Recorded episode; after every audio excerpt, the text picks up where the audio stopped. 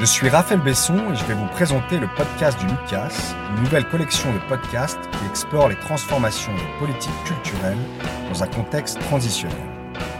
Créé par le Lucas, le laboratoire d'usage culture, art, société, ce podcast va s'intéresser à l'art collaboratif, aux droits culturels, aux lieux intermédiaires ou aux pratiques artistiques amateurs et hors les murs. En donnant la parole aux artistes, aux professionnels, aux élus, aux habitants qui tentent de réancrer les arts et la culture dans la société, on souhaite contribuer à l'écriture d'un nouveau récit des politiques culturelles.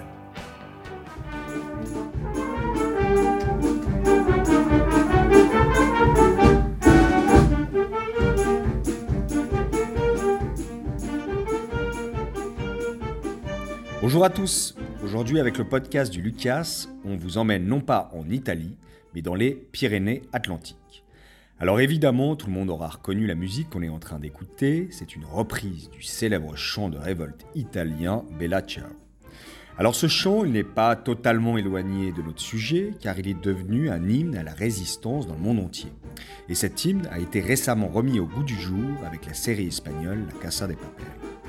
Et puis cette musique, on ne l'a pas enregistrée n'importe où, mais bien dans les Pyrénées-Atlantiques, à l'école de musique d'Orthez, dans le cadre d'un travail que l'on a conduit avec le Lucas sur le schéma des enseignements artistiques et des pratiques amateurs du département. Ce qui nous a particulièrement intéressé sur ce territoire, c'est la manière dont le département a développé des réflexions et des actions afin d'accompagner la diversité des expressions culturelles. Ce territoire se caractérise par des identités culturelles fortes, avec à l'est du département la culture béarnaise et à l'ouest le Pays basque. Ces territoires ont des histoires, des danses, des musiques et des langues singulières, occitanes et basques, qui méritent d'être davantage entendues et mises en valeur. Alors on va écouter différents protagonistes de la culture dans les Pyrénées-Atlantiques, avec des acteurs qui cherchent à faire vivre la culture basque et béarnaise dans les politiques culturelles du territoire. On va donc entendre euh, Johan Echebest, le directeur de l'Institut culturel basque, Eke, Alaya Kachno, doctorante CIFRE à l'Institut culturel basque, Insai Irungaray, coordinatrice de la Fédération de danse basque, Daniel Rodriguez, directeur d'une association La Locomotive basée à Bayonne et à Tarnos, et Michel Dufaux, président de l'association Les Chanquères, implantée à Saint-Pé de Léron, dans la partie béarnaise du territoire. Alors à travers ces différentes interventions, on va se rendre compte que les droits culturels, qui reconnaissent la diversité culturelle, hein, qui placent les citoyens au cœur de l'action culturelle, eh bien, s'incarnent sur ce territoire. D'une certaine manière, ils sont vivants, mais sans être nécessairement formalisés en tant que tels. D'ailleurs, certains observateurs considèrent que le Pays basque est un peu un laboratoire bien réel d'expression des droits culturels. Alors on va écouter ces acteurs, et puis pour discuter de ces différentes interventions, on aura le plaisir d'inviter en fin d'émission Madame Claire Delfos, professeure de géographie à l'Université Lyon 2 et directrice du laboratoire d'études rurales, un laboratoire pluridisciplinaire. Moi, je m'appelle Johanny Echebest, je suis le directeur de l'Institut culturel basque, ICB, EKE, École culturelle Acundea. Euh, L'ICB a été créé en 1990 c'est une association qui regroupe euh, les associations culturelles euh, du Pays Basque, euh, qui travaillent en faveur de la culture basque, de la langue, de, la culture basque plutôt. Actuellement, on a 180 associations qui sont membres de l'institut. notre objectif, notre mission, c'est de sauvegarder, de développer, de faire rayonner la, culture basque. Avec un nouveau projet qui a été écrit, qui a trois, axes. L'un, c'est euh, collecter et rechercher, donc euh, faire du collectage euh, du patrimoine oral, donc des, témoignages de personnes, et ensuite faire de la recherche autour de, ce témoignage. Le deuxième axe, c'est mettre en place une stratégie de transmission de la culture basque avec les acteurs de la transmission du territoire. Et le troisième, c'est le travail avec les, associations, donc structurer l'écosystème associatif de la culture basque. Donc euh, les droits culturels, en fait, c'est une notion assez transversale à nos trois missions. dans la première mission, dans le premier axe, on est dans un domaine de recherche. Donc là, on va travailler concrètement à ce, qu'est, ce que sont les, les, droits culturels sur notre territoire. C'est une notion donc, qui a été créée au niveau international. C'est un droit international. Mais ici, concrètement, nous, on considère qu'on vit ça euh, depuis euh, de longues années maintenant, depuis que euh, sur le territoire, les associations culturelles se sont structurées. souvent par des militants qui voulaient défendre la langue et la culture, en fait, ils se sont organisés eux-mêmes sans attendre euh, que la culture ou que, qu'on leur explique comment faire en fait. Et ça s'est construit petit à petit. Les associations ont, créé des, euh, euh, des, outils de transmission, des, événements pour valoriser leur culture, la culture basque et la langue basque. Et donc c'est quelque chose qui s'est fait de façon empirique et, et par, par la société civile en fait. Donc c'est en ça que nous on considère que on est dans cette dynamique des droits culturels. Et c'est ça qu'on veut analyser dans notre premier axe, euh, voilà, avec Alaïa Cachono, euh, notre doctorante, travailler sur, euh, sur ça. et ensuite, nous, on veut mettre cette démarche de, de, droit culturel, cette philosophie un peu de droit culturel, avec cette dimension participative, cette dimension inclusive, on va la mettre dans notre projet. Ça passe par le travail sur la transmission. Donc, on va travailler de façon participative avec tous les transmetteurs. Donc construire un projet, une stratégie ensemble pour transmettre la culture basque et qui soit en même temps inclusive avec des populations, euh, pas mal de populations nouvelles sur le territoire euh, du Pays basque qui ne connaissent ni la culture ni la langue. Comment arriver à, les inclure en fait dans, cette, dans la culture basque et faire que ce soit la leur? Ça c'est la stratégie. Donc là, démarche participative et euh, inclusive. Et ensuite, le travail avec les associations de danse. C'est un travail quand même depuis deux ans maintenant. On met en place des ateliers, comme, euh, comme Lucas un peu, mais à notre, euh, à notre échelle. Et en fait, des espaces de, dialogue où chacun propose, alors on les a arbitrairement mis par, par domaine artistique, et on leur a dit ben, où est-ce qu'en est le théâtre en langue basque? Et euh, d'après vous, qu'est-ce que vous voudriez faire en fait euh, pour développer, euh, pour développer le théâtre en langue basque et répondre aux problématiques qui existent? Et du coup, ils nous proposent des projets concrets ou à long terme, et nous, on est dans les structurer en fait avec eux.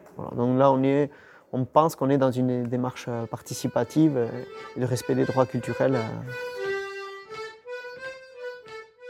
Je suis Alaya Cachenot.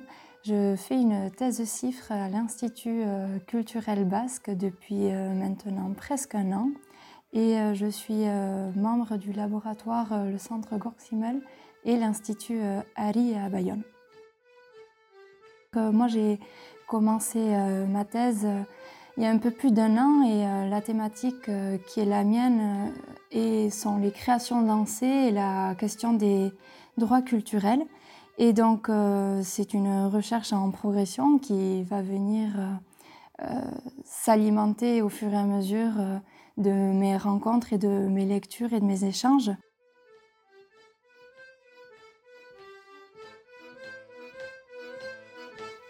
Donc, l'un de mes terrains sont la pratique qu'on appelle les cache-carottes. Donc, en fait, ce sont des tournées carnavalesques qui consiste à aller de maison en maison pour euh, quêter, euh, quêter et danser. Donc on va à la rencontre des villageois et certaines maisons s'ouvrent, ça veut dire qu'elles euh, vont recevoir les cache-carottes, donc le cortège de, des danseurs et des musiciens. Et, donc il y aura un temps de, de festivité échangé avec les habitants de la maison et, et le, groupe de danseurs et de musiciens qui est intéressant aussi sur le terrain euh, du Pays Basque, c'est que beaucoup, euh, beaucoup de personnes euh, le qualifient ou le pensent comme un laboratoire des droits culturels.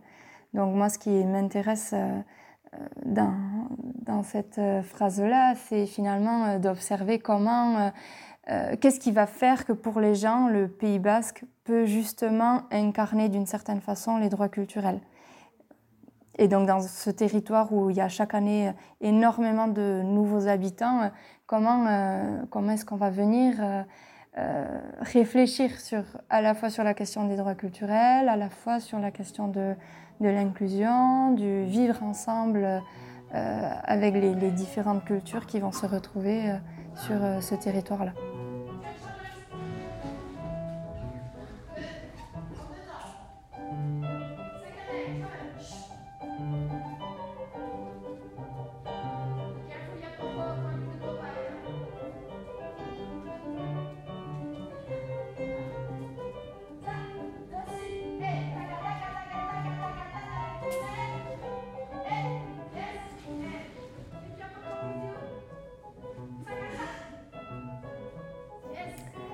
Donc moi je suis Insei Lungaray je suis la coordinatrice actuelle de, la Fédération de danse basque. Euh, notre fédération est donc une association qui a pour membres tous les groupes de danse euh, des trois provinces du Pays basque nord, c'est-à-dire la Soule, la Basse-Navarre et le Labour. Et euh, donc quasiment dans chaque village ou, ville de notre territoire existe un groupe de danse basque qui, est, qui sont à chaque fois des associations. Et euh, il y a à peu près euh, un peu plus d'une soixantaine de, groupes, donc une soixantaine d'adhérents. Et, euh, et, voilà, donc notre danse est une danse populaire, donc une danse de, vie, on va dire, ou de vie culturelle, et donc forcément amateur. donc tous les groupes sont amateurs. Après, il y a quelques, maintenant, il y a de plus en plus de, gens qui, enfin, de plus en plus. On n'est pas beaucoup, mais de gens qui se dédient à ça professionnellement. Mais voilà, c'est une danse vraiment amateur et, populaire. Et, euh, et du coup, chaque asso a, quand même sa particularité, son histoire, etc. Et, euh, mais très souvent, dans les groupes de danse, euh, il y a essentiellement des enfants ou des jeunes danseurs qui ont jusqu'à 30 ans, on va dire. Et euh, donc c'est très vivant, très euh, actuel. Et euh, pas dans chaque groupe, mais il y en a beaucoup qui font des créations. Donc c'est vraiment des créations donc, amateurs, encore une fois. Et alors soit, soit créées par eux-mêmes, par les danseurs eux-mêmes. Souvent c'est à partir de, voilà, du collège comme ça qui se, qui se motivent à créer des danses. Soit ils sont, des adultes. Mais des fois aussi, c'est les, profs qui sont qui sont des, anciens danseurs, qui se motivent à, créer, à faire des créations avec les enfants aussi. bon, voilà. Et en fait, euh, notre particularité, c'est que vraiment, c'est, de la transmission et que, et que les enseignants sont souvent des anciens danseurs et que voilà, ça se perpétue comme ça, en fait. Euh, on se transmet le flambeau de, de l'enseignement de notre danse. Et même si, bon, voilà, c'est vrai que ces derniers temps, quand même, c'est de plus en plus dur et que et que c'est ça qu'il faut absolument pas qu'on perde, cette transmission et ce, cadre.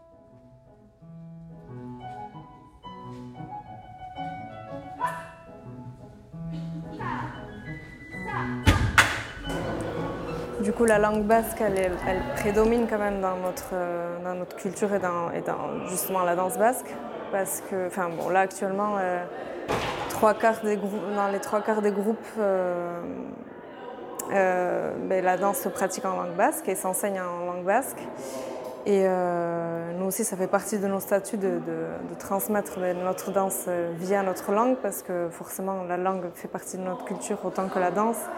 Et forcément, elles, sont reliées, parce que même dans tous les cas, tous les noms, des pas, tous les noms des danses sont en euskara ou en basque, donc forcément, ben, c'est un lien. Et, même ça se sent dans, la manière dont la danse a été créée. Ben, la manière dont, notre, notre langue est structurée, ben, il y a plein de choses qui se, recoupent et qui se rejoignent et donc elles sont forcément en lien. Je m'appelle Daniel Rodriguez, je suis euh, directeur euh, de l'association La Locomotive, euh, qui est basée à Bayonne et à Tarnos, donc qui couvre un peu le sud des Landes et le Pays Basque. C'est une asso qui développe les musiques actuelles sur le territoire par plusieurs activités. On a une salle de concert qui s'appelle le Magneto, donc une petite salle de 200 personnes, salle de musique actuelle, une école de musique une rock school en fait, voilà, qui est basée plutôt sur euh, une pédagogie euh, basée sur l'éducation populaire. Euh, des studios de répète, il y a une cinquantaine de groupes qui viennent répéter, qu'ils soient amateurs ou professionnels ou semi-professionnels. et on fait aussi de la médiation culturelle. Voilà. Donc voilà notre association.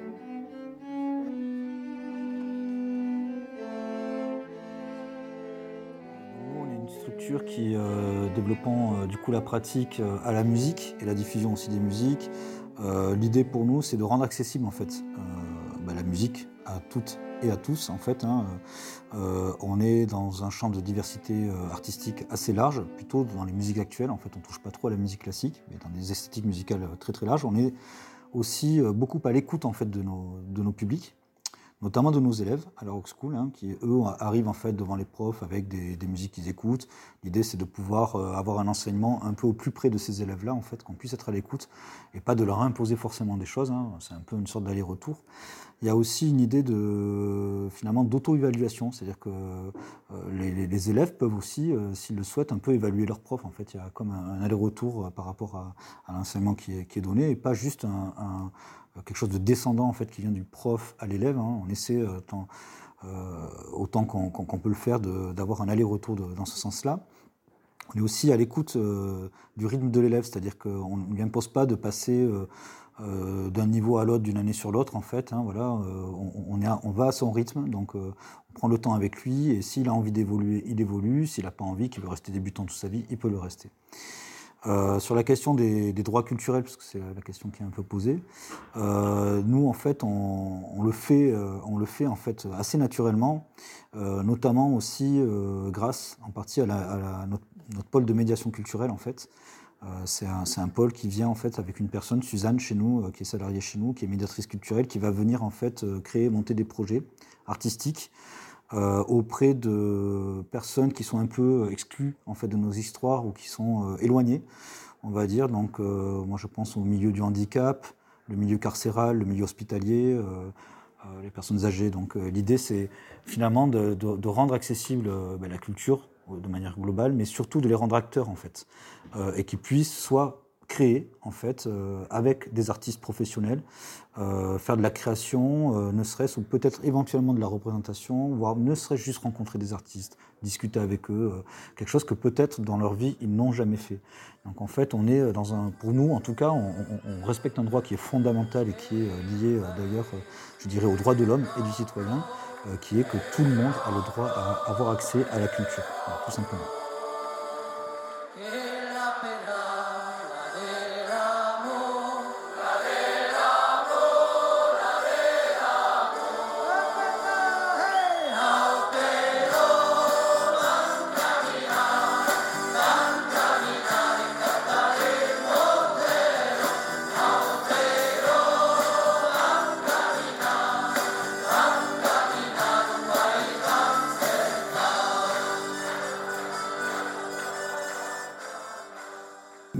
Euh, d'un petit village donc, euh, dans le Béarn, euh, Saint-Pédolérien, avec une association, Chancaires, de, de Saint-Pédolérien, donc, qui est né il y a maintenant 70 ans et qui s'appuyait déjà sur un réseau, enfin sur un réseau en tous les cas dans le village, de chanteurs, de musiciens, de théâtre. Le cinéma était projeté également par, l'instituteur. Autrement dit, un ancrage sur un, petit territoire. Euh, cette, école, si on peut dire maintenant école, s'est structurée progressivement jusqu'à euh, engager des musiciens et danseurs professionnels pour nous apprendre, nous former et surtout à les découvrir euh, autour. donc nous avons créé un festival au Printemps de la Ribera, tout pareil, autour des musiques et danses traditionnelles, mais je crois qu'il faut dire actuelles, euh, musique et danse traditionnelle actuelles. Euh, une école de musique qui est rentrée dans le schéma départemental, où sont instrumés, où sont euh, appris des instruments dits traditionnels, mais actuels. Et euh, un groupe de, scènes amateurs, et surtout une formation euh, très importante autour euh, des écoles. Alors, un ancrage aussi autour de la langue occitane, dans sa version gasconne du Béarn, parce que, ben, parce que en fait, cette, cette langue, ben, je pense, enfin, en tous les cas, pour ma génération, structure, structure le, corps, structure le, le fait vibrer d'une certaine façon. En tous les cas, c'est un ressenti quand on écrit, qu'on parle, qu'on danse ou, qu'on joue en, en béarnais, en occitan il me semble, mais ça serait pareil dans une autre langue, il me semble que ça fait partie d'un territoire, parce que sur le territoire, en fait, euh, si on creuse un peu ou sans, trop creuser, tout, tout euh, transpire, est accroché à cette langue. Euh, tous les noms de, lieux sont des noms donc en gascon. On va parler de, Campote, de Guillaume de la Zaroquette. Je pourrais citer des milliers de, noms de, ruisseaux, de petits, de micro-toponymies qui sont en fait euh, euh, dans, nos, oreilles et dans notre corps et qui obligatoirement nous portent, euh, pour, danser, chanter et faire de la musique. Voilà, alors il y a bien sûr par rapport à la langue occitane des atouts et des difficultés. Alors, euh, des atouts, c'est que euh, elle est enseignée à l'école. Alors, même si ce n'est pas forcément dans une calendrette avec un enseignement immersif, mais en tous les cas, sur notre territoire, un enseignement renforcé. Voilà, ça c'est la première. Là, euh, un atout est celui-ci. La difficulté, la difficulté, c'est que cette langue soit euh, en fait, euh, alors comprise. Bon, ça c'est une première chose, mais surtout qu'elle représente pour les nouveaux, les nouveaux arrivants quelque chose qui correspond au territoire sur lequel ils, arrivent. Alors comment on essaie de travailler autour de ça? Alors, euh, tout d'abord, euh, bien, sûr, euh, notre projet associatif, en particulier porté par nos professeurs, c'est là où on a une chance inouïe, et de travailler en réseau avec tous les acteurs qui le souhaitent, et, de créer donc un événement, alors le festival, où là nous avons des, bénévoles issus de plusieurs villages autour qui euh, travaille à mettre en place, effectivement, à mettre visible euh, cette langue, à la socialiser. Voilà. Ensuite, de mettre en réseau aussi euh, nos professeurs, nous avons une chance inouïe, sont là pour, pour partager avec leur structure dans laquelle ils, travaillent un gros, un, gros projet autour de la musique, de la danse et du chant à toute Bédène à toute bédène, ce qui veut dire donc à tout voyant, c'est-à-dire que la langue euh, soit euh, aussi, avec la musique, la danse et le chant, au cœur de ce projet. Voilà, donc c'est quelque chose qui, a, qui se met en place, qui a bien fonctionné, qui s'élargit, et à ce moment-là qui est sur un territoire très très large, puisqu'il va de Pau à Tarbes, à Mont-de-Marsan. Et donc c'est notre association qui est porteuse de, ce projet, et bon, euh, c'est pas sa difficulté bien évidemment, mais euh, ça permet de, de, montrer effectivement et de, montrer surtout, de faire découvrir à des musiciens euh, qui jusqu'à présent ne n'étaient pas trop rendus compte, ou des chanteurs ou des danseurs, qu'effectivement, c'est pas anodin, c'est un acte politique qui, qui est porteur de, promesses, quoi, euh, de promesses et de bien-être et de surtout de développement citoyen. Parce qu'il faut, faut penser avant tout que nous sommes aussi dans, dans cette démarche.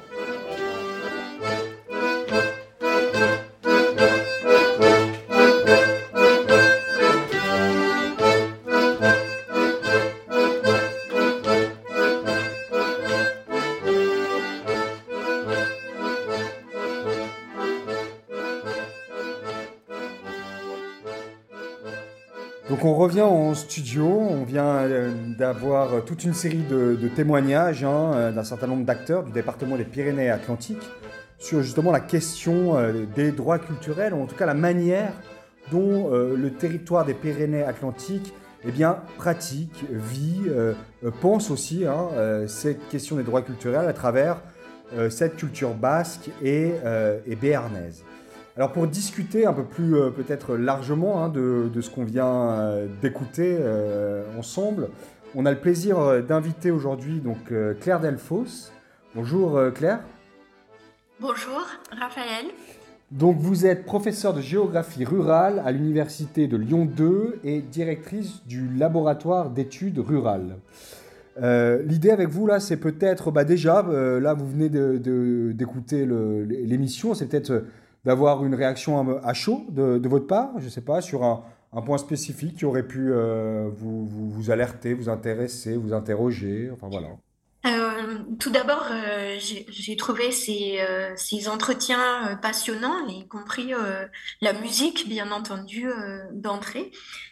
j'ai trouvé qu'on on était sur deux territoires, en tout cas Basque et Béarn, qui avaient des actions culturelles fortes et je dirais de fond. et comprenant euh, différents axes. Euh, et le, point qui m'a le plus, euh, disons, intéressé, alors côté Pays basque en particulier, c'est le, fait qu'il y ait cette volonté de prendre en compte aussi les dynamiques démographiques du territoire et d'insister sur le fait que cette culture basque, il y a la volonté de la partager aussi avec les nouveaux habitants. Donc, euh, dans, dans une démarche qui n'est pas du tout une démarche euh, de, de reproduction d'une société euh, locale enfermée sur soi, mais véritablement d'une d'une culture régionale. Hein. Je, je, mets avec tous les guillemets qu'il faut, mais en tout cas d'une culture, on va dire aussi locale, qui, qui se partage avec les mouvements de population et qui prend en compte euh, donc euh, cette évolution sociétale. Et ça, je, trouve que c'est quelque chose qui, qui est important. Euh, et, et les, acteurs l'ont souligné à plusieurs reprises. Et puis, côté pays, côté béarnais, moi, j'ai aimé aussi, là c'est la géographie qui parle, toute l'attention portée au nom de lieu, à la langue, la spécificité de la langue, mais aussi au, nom de lieux. Et je pense, euh, même dans des territoires où il n'y a pas forcément de, de langues euh, différentes, moi je suis originaire de la, de la grande région parisienne, euh, finalement le nom de lieu dit beaucoup sur les cultures locales, l'ancrage, la mémoire collective. Et y porter intérêt, pour moi, est importante aussi dans ces questions de culture merci. Euh, peut-être euh, souvent, il y a cette idée un peu en filigrane que euh, le Pays bas serait un peu un, laboratoire bien réel d'expression des, droits culturels. Alors, on, le voit à travers différents témoignages. Mais par rapport justement à cette idée que ces territoires seraient, un, laboratoire d'expression des droits culturels, est-ce que vous, avez l'impression qu'il y a une spécificité de ce territoire du Pays Basque notamment, euh, par rapport à d'autres territoires ruraux que vous pouvez euh, aussi observer, arpenter euh, Est-ce qu'il y a un point spécifique ou, ou, finalement cette manière de raconter la diversité culturelle sur les territoires, de placer les citoyens au cœur de, de, l'action culturelle, est-ce que c'est quelque chose que, que, vous observez par ailleurs? On dirait qu'il y a quand même une spécificité forte. J'ai travaillé il y a plusieurs années pas, mal d'années même, sur euh, nous avions eu un contrat de recherche sur euh, les cultures régionales, euh, mais ça, ça date, hein, on parlait de culture régionale, et j'avais travaillé sur la Bretagne et j'ai retrouvé vraiment beaucoup de choses de, de ces actions, de cette vitalité autour des groupes de danse, des groupes de musique, des groupes aussi autour de la broderie, autour de... donc une culture qui avait déjà une, une vision et une dimension très très large.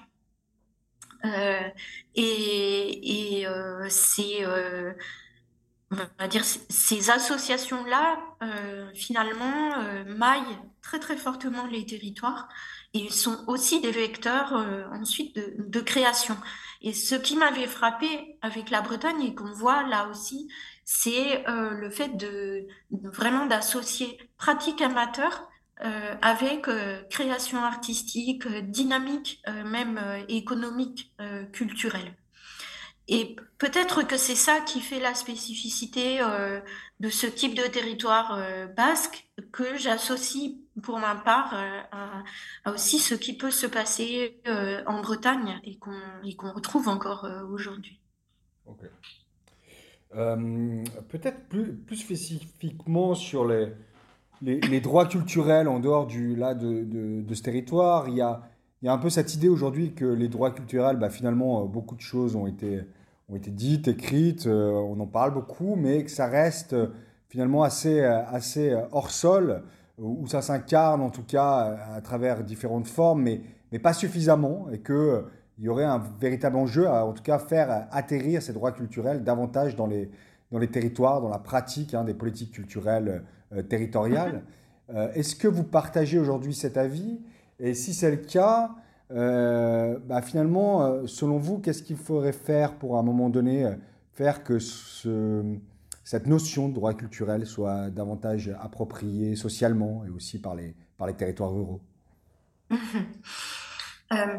Je pense que peut-être, enfin, il, me semble que dans, des territoires où justement il n'y a pas cette idée de d'identité forte et de revendication euh, et, d'organisation euh, depuis des décennies, comme on peut le voir euh, quand même dans le Pays Basque, dans le Finistère, il y a malgré tout des acteurs, des actions qui ont été conduites et conduites aussi au long cours je ne vais pas revenir aussi sur euh, toute l'histoire euh, de, euh, par exemple, l'UCPC dans le Poitou. il, y a eu, il y a eu aussi beaucoup dans certains territoires autour des foyers ruraux, des universités rurales qui ont promu aussi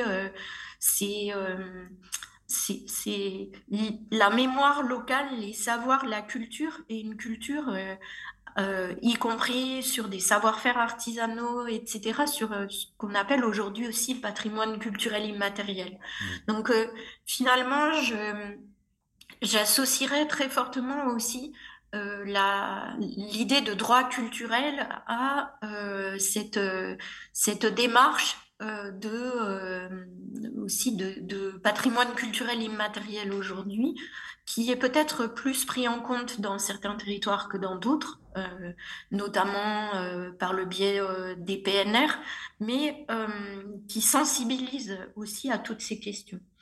Et puis...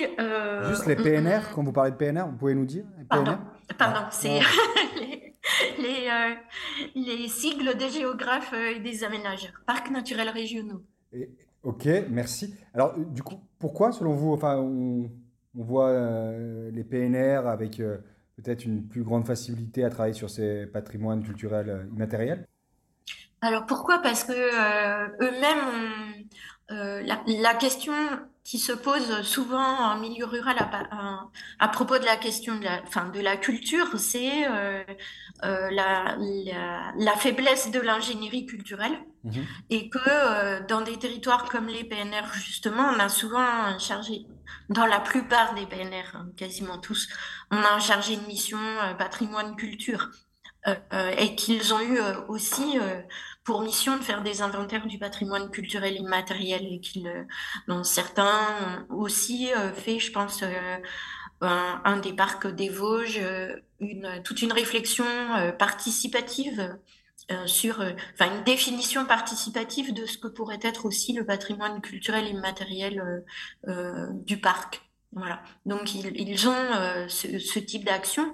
Je pense aussi sur ces questions de, mixité entre la mémoire, la collecte et, et, les droits culturels. on a aussi beaucoup aujourd'hui. Euh, il y a des associations, des acteurs euh, comme euh, les, autour des musiques trad et qui traduisent bien aussi cette, cette ouverture qui me paraît importante aussi entre rural et urbain, où on n'est pas dans une forme de nostalgie, mais on est bien dans une forme d'ouverture, de lien entre territoires, d'échange et entre des pratiques amateurs et de la création culturelle. Dernier point que j'aimerais ajouter, euh, nous avions fait des enquêtes euh, auprès de, dans le cadre d'une recherche que nous avons effectuée pour la DRAC Rhône-Alpes, puis Auvergne-Rhône-Alpes sur les, contrats territoriaux à l'éducation, aux arts, à la culture. Dans, cette dans, cette région, hein, la DRAC avait fait un, enfin, s'était préoccupé des territoires ruraux. Euh, très tôt, avec euh, toute une volonté de démarche, de, de réflexion euh, sur organiser à l'échelle d'un territoire et faire parler ensemble les différents partenaires, État, région, département, intercom, pour travailler sur la culture en milieu rural. Et nous, nous avions fait des enquêtes, un petit test comme ça dans différents collèges ruraux et euh, on avait demandé aux collégiens euh, quelles étaient leurs pratiques culturelles. Et pas en leur demandant de cocher, euh, vous allez au théâtre, au cinéma ou autre. Et il était très intéressant de voir que, ben, par exemple, certains avaient évoqué le, le, lien au paysage, à l'environnement, d'autres la pratique de la pêche, euh, voilà, donc je voulais dire que aussi cette question, la question des droits culturels, on peut la voir euh, aussi de façon euh, très large en écoutant aussi. C'est aussi des rapports au lieu, des rapports au territoire. Et je reviens un petit peu sur ce que je disais tout à l'heure sur, sur les noms de lieux, sur la façon d'y vivre et de l'appréhender. Très bien. Bah, écoutez, merci beaucoup Claire Delfos pour ce témoignage. Euh, sur ce podcast du Lucas, donc consacré à la question des, droits culturels dans euh, le département des Pyrénées-Atlantiques. Merci beaucoup. Merci beaucoup. Merci à vous. Au revoir. Thank you.